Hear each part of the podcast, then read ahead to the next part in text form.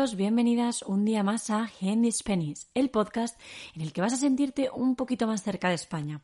Aquí vas a aprender cultura española, gramática, vocabulario, consejos y mucho más para mejorar tu español.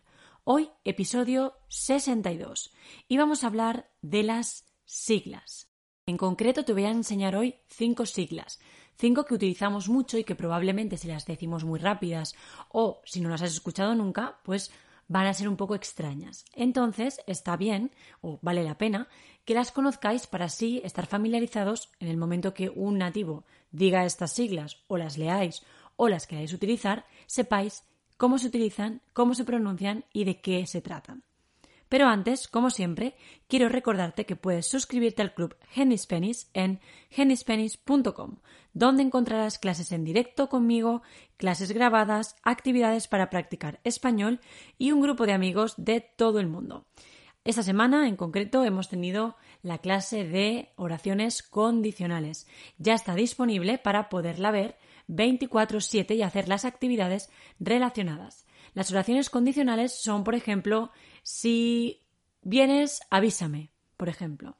O si hace frío, tápate, por ejemplo, también. ¿Vale? Hay muchas otras y hay diferentes tipos, así que bueno, si quieres saber más, ya sabes, handyspanish.com.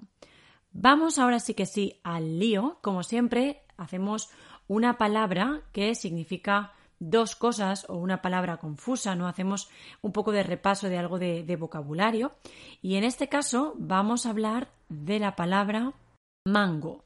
La palabra mango es un dos por uno porque por una parte significa mango como fruta, el mango. ¿Os gusta el mango, por cierto? Decídmelo por aquí abajo en los comentarios. ¿Sois de comer mango o no sois de comer mango?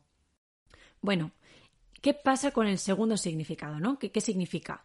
Bueno, pues el segundo significado hace referencia a la parte alargada, o más bien estrecha, ¿vale? Por la que se puede coger un instrumento o un utensilio. Por ejemplo, el cuchillo tiene un mango, el mango del cuchillo, que es por donde puedes coger el cuchillo. Está la parte afilada y la parte donde tú coges el cuchillo. Pues eso sería el mango. Entonces también podemos decir el mango de la sartén. Es por donde tú coges la sartén. La sartén para cocinar, me refiero.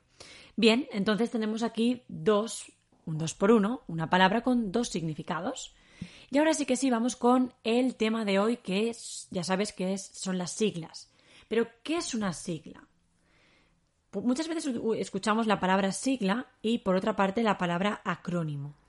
Y en realidad son cosas diferentes. Una sigla es una palabra formada con letras o las letras iniciales de varias palabras. Entonces, normalmente se escriben en español en mayúscula y sin puntos en medio.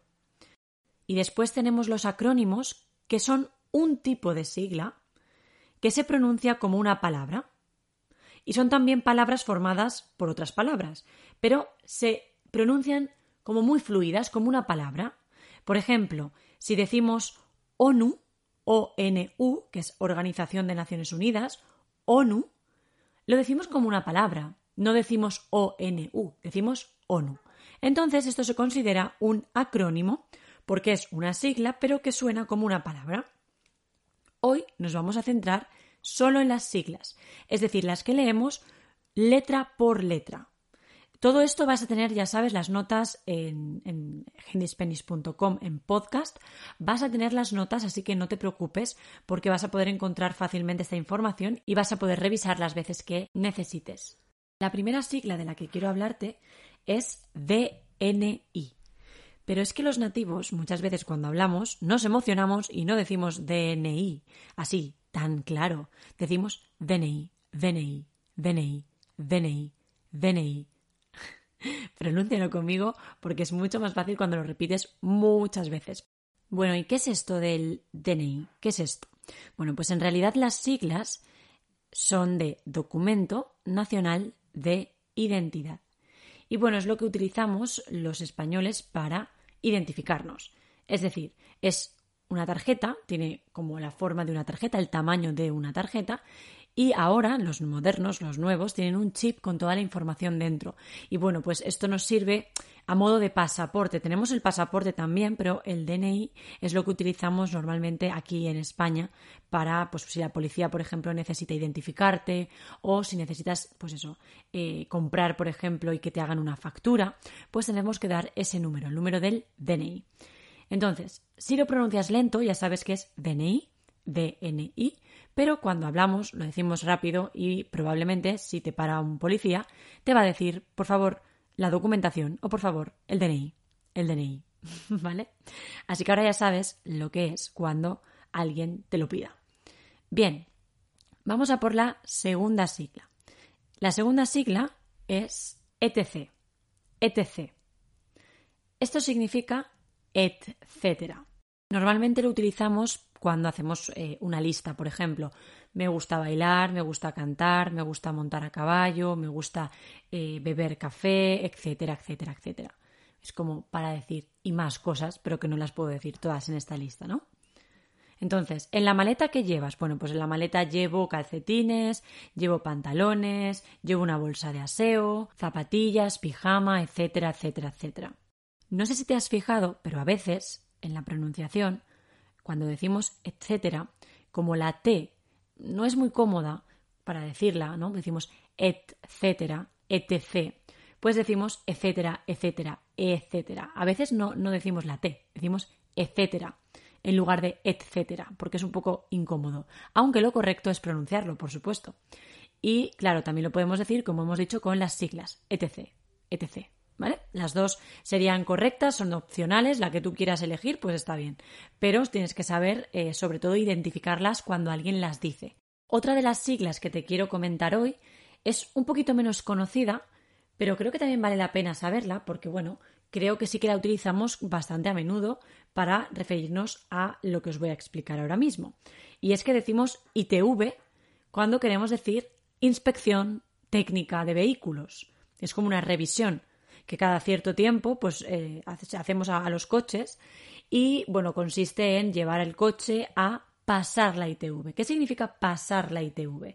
Pues significa que tú vas a ese lugar en el que hay técnicos que miran tu coche, revisan tu coche y verifican que cumples las normas de seguridad.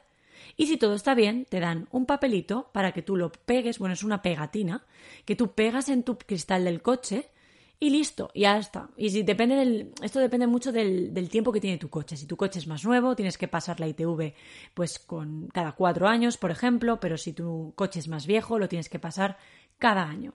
Entonces, acuérdate del verbo que es pasar la ITV y recuerda que las siglas son ITV, de Inspección Técnica de Vehículos. Y sí que decimos ITV, así. Normalmente suena bastante claro en este caso, ¿eh? ITV. Me refiero que las, letras suenan bastante diferenciadas y que no hay demasiado problema en cuanto a la pronunciación en este caso. Me gustaría saber cómo funcionan otros países, no sé, cómo funciona en tu país. ¿Pasáis la ITV también cada cierto tiempo a los coches? ¿Tenéis una pegatina que pegáis en el coche, en el cristal eh, delantero del coche para, para que se pueda ver que has pasado correctamente la ITV? Cuéntamelo en los comentarios, que me encantaría saberlo. La siguiente sigla, la número 4, sería CEDE. CEDE, que en realidad eh, viene de las siglas en inglés de Compact Disc, que en realidad en español es disco compacto, pero es para escuchar música, ¿no? El CD.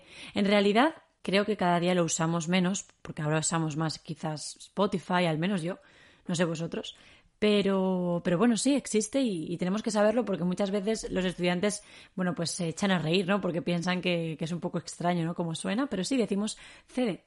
Y la última de las siglas que he decidido añadir aquí en el podcast de hoy es una que es bastante técnica, podríamos decir, pero que como estamos ahora con eh, la situación del COVID y tal, pues creo que es un poquito más popular ahora que antes al menos. Seguro que muchas personas que antes no tenían ni idea de qué significaba esto, ahora ya les suena familiar porque bueno, lo están utilizando en su día a día.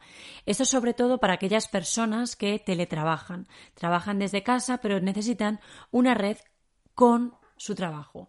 Esto es la VPN. En español decimos VPN, además también viene del inglés, entonces en realidad en español tenemos como eh, la red privada virtual, que podríamos decir RPV, pero todo el mundo dice, todo el mundo que lo utiliza, dice VPN.